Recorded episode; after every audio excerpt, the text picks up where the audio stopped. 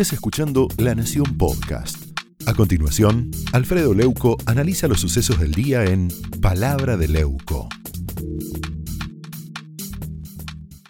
De todos lados, de todos lados se vuelve, menos del ridículo.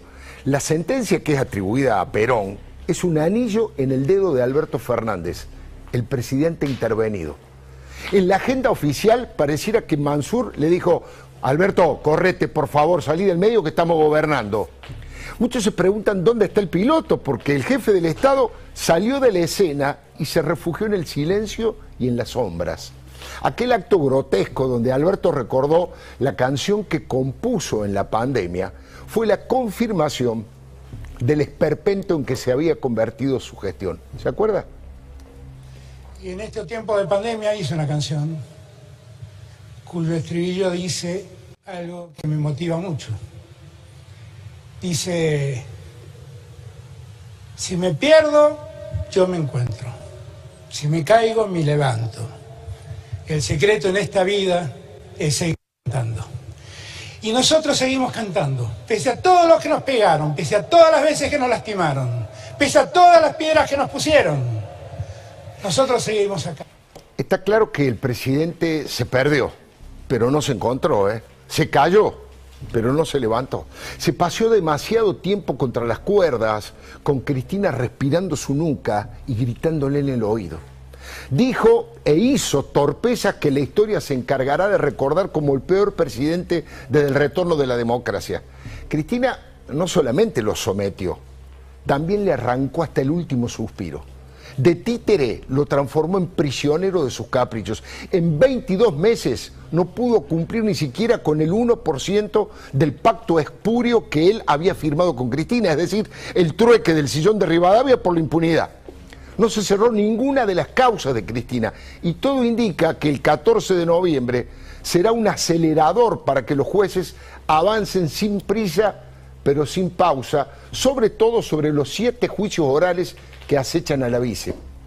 Cristina lo fue desangrando. Una docena de altos funcionarios se tuvieron que ir humillados del gobierno nacional. Podrían formar lo que irónicamente bauticé la Asociación de Excombatientes de Alberto. Hablo de Marcela Lozardo, su socia y amiga de toda la vida, de Juan Pablo Biondi, una suerte de sombra de Alberto, de dirigentes que lo venían bancando hace años, como Nicolás Trota, Daniel Arroyo, Francisco Meritelo, Alejandro Banoli, Felipe Solá. Hubo más eyectados del gabinete y ninguno pertenecía al cristinismo. Ginés González García, Luis Baterra, Guillermo Nielsen, Sabina Frederick, María Eugenia Bielsa y hasta un Agustín Rossi que se quedó en el medio, sin el pan y sin la torta. Alberto perdió un ejército de colaboradores en esta batalla con Cristina, pero lo peor fue la manera en que los tiró por la ventana. Los entregó. A muchos ni siquiera se atrevió a pedirle la renuncia, lo mandó a Santiago Cafiero. A otros no le habló nunca más y ni siquiera les dio explicaciones. Al principio sí premió a algunos con embajadas, pero al final ni siquiera les dio un abrazo. Ese desagradecimiento a muchos les sonó a traición y a otros a una debilidad tan espantosa que no le permitió defenderse a sí mismo y mucho menos defender a los demás. Mire, Alberto ni en sueños se imaginó como presidente y hoy lo está viviendo como una pesadilla. El colega Fernando González acaba de decir que Cristina le va a seguir comiendo piezas después de las elecciones. Martín Guzmán, Gustavo Vélez, Matías Culfas y hasta Pepe Albistur ya tienen la tarjeta roja a plazo fijo. Anteanoche aquí, donde estaba sentado el Toti Flores, que conoce profundamente el sentir popular, dijo que entre los argentinos más humildes, la foto de Olivos Gay, del Olivos Gay, sí, produjo bronca, pero que peor fue el intento de lavarse las manos de Alberto cuando responsabilizó a su mujer. Le echó la culpa a la mujer. Dijo el Toti, eso no se hace ni en la cárcel. ¿Se acuerda?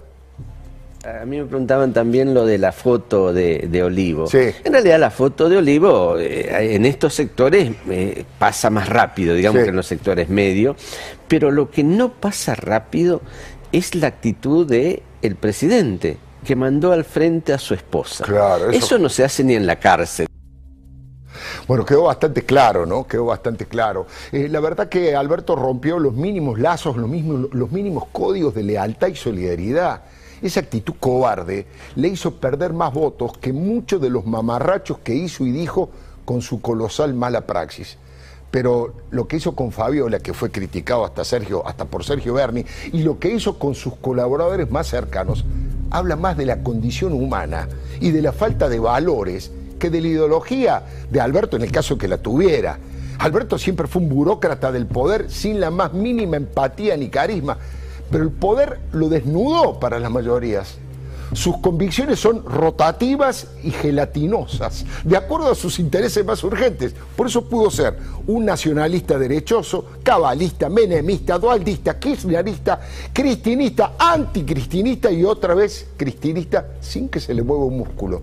Básicamente es un impostor, un simulador, alguien que se vendió racional y moderado y fue uno de los más crueles ejecutores de las peores medidas de Néstor Kirchner. Mire, la condena a Romina Piccolotti reveló para el gran público lo que muchos periodistas ya sabíamos desde siempre. Alberto fue un frío verdugo de Claudio Saboya, nuestro colega, prestigioso colega, valiente. Lo tiró bajo un camión con insultos y mentiras frente a todo el mundo. No tuvo estómago ni vergüenza. Con tal de defender a su protegida corrupta, Piccolotti trató a Saboya de pseudo periodista, operador y autor de imbecilidades. Vale la pena recordarlo tipo de investigación del diario Clarín y ahora podríamos agregarle también perfecto copiador de carpetas malintencionadas.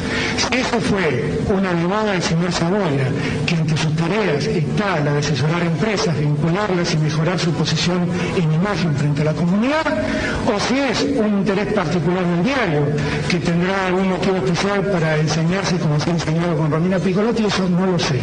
Espero que siga así trabajando, a pesar de que algunos pícaros disfrazados de periodistas de investigación intenten frenarla. Mire, estamos hablando de el segundo hombre más poderoso del país. ¿eh? En ese momento era Alberto Fernández, jefe de gabinete, contra un cronista. Una asimetría bien autoritaria. Saboya contó que el gobierno de Néstor presionó después para que el diario Clarín lo despidiera. Alberto, por esos tiempos, se cansó de llamar a los dueños de los medios para pedir que echaran a los periodistas independientes. Me consta personalmente. Ponía cara de bueno y por atrás te clavaba un puñal. No entiendo cómo algunos periodistas compraron y vendieron esa falsedad del Alberto Moderado. Saboya contó cuando intentaron incluso primero amenazar y luego seducir con cargos importantes a una contadora pública honesta que no quiso ser cómplice de Piccolotti. Y Alberto no dudó en involucrar al estudio jurídico de su admirado Esteban Rigui para asistir a Piccolotti. Le recuerdo que Rigui era el jefe de los fiscales en ese momento, hasta que Amado Budú y Cristina lo hicieron renunciar de un plumazo. Se están cayendo varias caretas, ¿eh? Alberto fue un demonio con máscara de ángel, como su segundo nombre lo indica. Es moderado, pero solo ante Cristina. Cuando Cristina lo bendijo como candidato, le dije que Alberto era menos de lo mismo. Está en la tapa de un libro. Si tanto le gusta la guitarra y la poesía, Alberto podría leer, aunque sea, la letra del gran Cátulo Castillo de Desencuentro. Es una especie de radiografía editorial de la actualidad. Canta la justa el polaco Goyeneche se lo recomiendo, sobre todo cuando dice, estás desorientado y no sabes qué trole hay que tomar para seguir. La araña que salvaste te picó. Por eso en tu total fracaso de vivir, ni el tiro del final te va a salir. Estás desorientado y no sabes qué trole hay que tomar para seguir. Y en ese desencuentro con la fe, querés cruzar el mar y no podés. La araña que salvaste te picó, ¿qué vas a hacer? Y el hombre que ayudaste te hizo maldades que va. Y todo el carnaval gritando pisoteo. La mano fraternal que Dios te dio. Que desencuentro, si hasta Dios está dejado, sangras por dentro. Todo es cuento, todo es vil. En un corpo a contramano, un grupín trapeo a Jesús. No te fíes ni de tu hermano, se te cuelgan de la cruz.